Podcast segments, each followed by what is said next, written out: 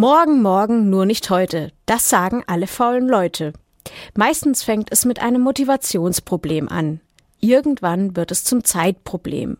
Aufschieben ist sicher etwas sehr Menschliches, aber es kann auch zur Krankheit werden.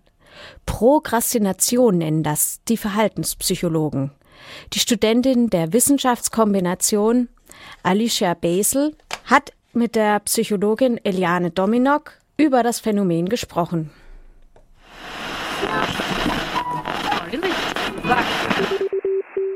WMK Funkt. Radio KIT präsentiert Beiträge des Studiengangs Wissenschaft, Medien, Kommunikation. Ab wann wird denn ein Aufschiebeverhalten zur wirklichen Prokrastination? Also dadurch, dass Prokrastination zunächst mal nicht als Krankheit in den gängigen Klassifikationssystemen aufgeführt wird, ist es eigentlich eine relativ individuelle Sache. Also man kann sagen, dass Prokrastination eigentlich immer dann zum Problem wird, wenn der persönliche Leidensdruck oder die negativen Konsequenzen, die man selber dann durch sein Aufschiebeverhalten hat, so groß werden, dass man selber auch Handlungsbedarf sieht. Und was weiß man wissenschaftlich über Prokrastination? Ja, also was vielleicht ganz interessant ist, ist, dass Prokrastination bereits seit den 80er Jahren des vergangenen Jahrhunderts erforscht wird. Wir vertreten die Ansicht, dass Prokrastination eine Störung der Selbstregulation darstellt. Das heißt, man kann sich nicht adäquat auf die vielfältigen Situationen im Leben einstellen. Inwiefern spielen dann Dispositionen, verschiedene Verfassungen oder Biografien eine Rolle? Prinzipiell ist Prokrastination ein erlerntes Verhalten und da kann man sich natürlich fragen, wie habe ich das erlernt? Und da spielt dann natürlich schon die Biografie auch eine Rolle, also die Lernerfahrung, die ich eben im Laufe meines Lebens mache.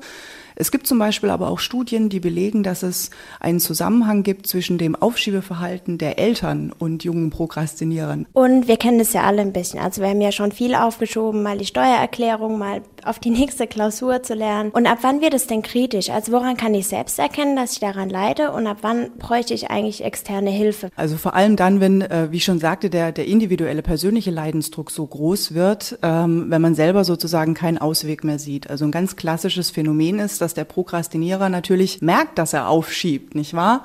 Und natürlich auch daran was ändern möchte, aber es einfach nicht schafft. Das heißt, immer wieder in dieses Verhaltensmuster kommt, immer wieder in der Schleife festhängt und sich einfach selber daraus nicht befreien kann. Zum Zweiten ist es so, dass dieses Verhalten natürlich auch wirklich gravierende negative Konsequenzen nach sich ziehen kann. Also wir denken da nur an Verlust des Studienplatzes, wenn eben wirklich die letzte Klausur nicht bestanden ist oder im Berufskontext natürlich auch, wenn Projekte dauerhaft nicht erledigt erledigt werden, kann es natürlich auch zur Abmahnung führen etc. Welches Angebot steht an den Betroffenen zur Verfügung? Wir arbeiten hier in Karlsruhe eng auch mit der psychotherapeutischen Beratungsstelle des Studierendenwerks zusammen. Auch hier gibt es Angebote gegen Prokrastination mittlerweile und auch im Verlagswesen, wenn man sich da mal umguckt. Also es gibt beispielsweise schon auch ein Manual gegen chronisches Aufschieben, gegen Prokrastination, gerade für den therapeutischen Kontext. Aber vorerst reichen ja bestimmt auch einer Ihrer Online-Seminare. Was lernt man denn dort genau? Ja, also wir haben unser Online-Seminar, unseren Massive Open Online-Kurs sehr breit angelegt. Das heißt, wir bieten eigentlich so eine Art multimodale Strategiekiste an, aus der sich jeder so ein bisschen auch das raussuchen kann, was er oder sie braucht. Also das reicht von Zeitmanagement-Strategien über Emotionsregulation, denn gerade die Angst zu versagen ist bei vielen Aufschiebern ein großes Problem. Aber es werden auch so Fragen angeschnitten, ähm, wie inwiefern stehe ich denn wirklich hinter dem, was ich tue? Denn ähm, wenn ich natürlich Ziele verfolge, die nicht wirklich meine eigenen sind, kann das natürlich auch eine Ursache für Prokrastination sein. Kann man vom Risikofaktor der modernen Lebenswelt sprechen? Das heißt, dass jetzt heutzutage die Ablenkung durchs Handy, durch Facebook, durchs Internet komplett die Grenze, sage ich mal, verschiebt als früher oder spielt es keine relevante Rolle? Nun, ich persönlich denke schon, dass es eine große Rolle spielt, zumal auch in meinen Präsenzseminaren das wirklich eines der Hauptfaktoren ist, den mir meine Studierenden auch rückmelden. Also die ständige Erreichbarkeit, das Smartphone bimmelt, Facebook poppt auf, während man eigentlich lernen will. Und das ist auch eine der Säulen in diesen Zeitmanagement-Trainingstechniken, die auch in diesem unseren MOOC mit drin sind, dass man sich zum Beispiel stille Stunden schafft, also wirklich bewusst diesen Ablenkungen entgegentritt und versucht da aktiv was dagegen zu unternehmen. Und wie kann man das machen, weil ich bin selbst so jemand, der immer sein Handy nebendran liegen hat, der immer Facebook eigentlich offen hat, weil es könnte ja irgendwas passieren. Haben Sie da irgendwie einen kleinen Tipp?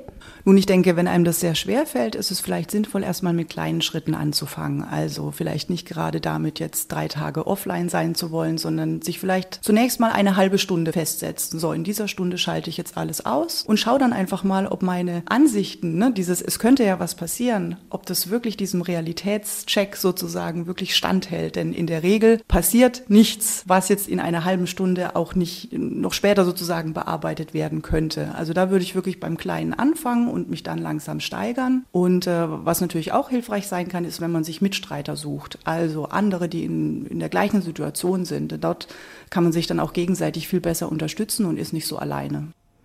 In unserer Reihe WMK Funkt war das Alicia Beisel im Gespräch mit der KIT-Psychologin Eliane Domiok zum Thema Aufschieberitis.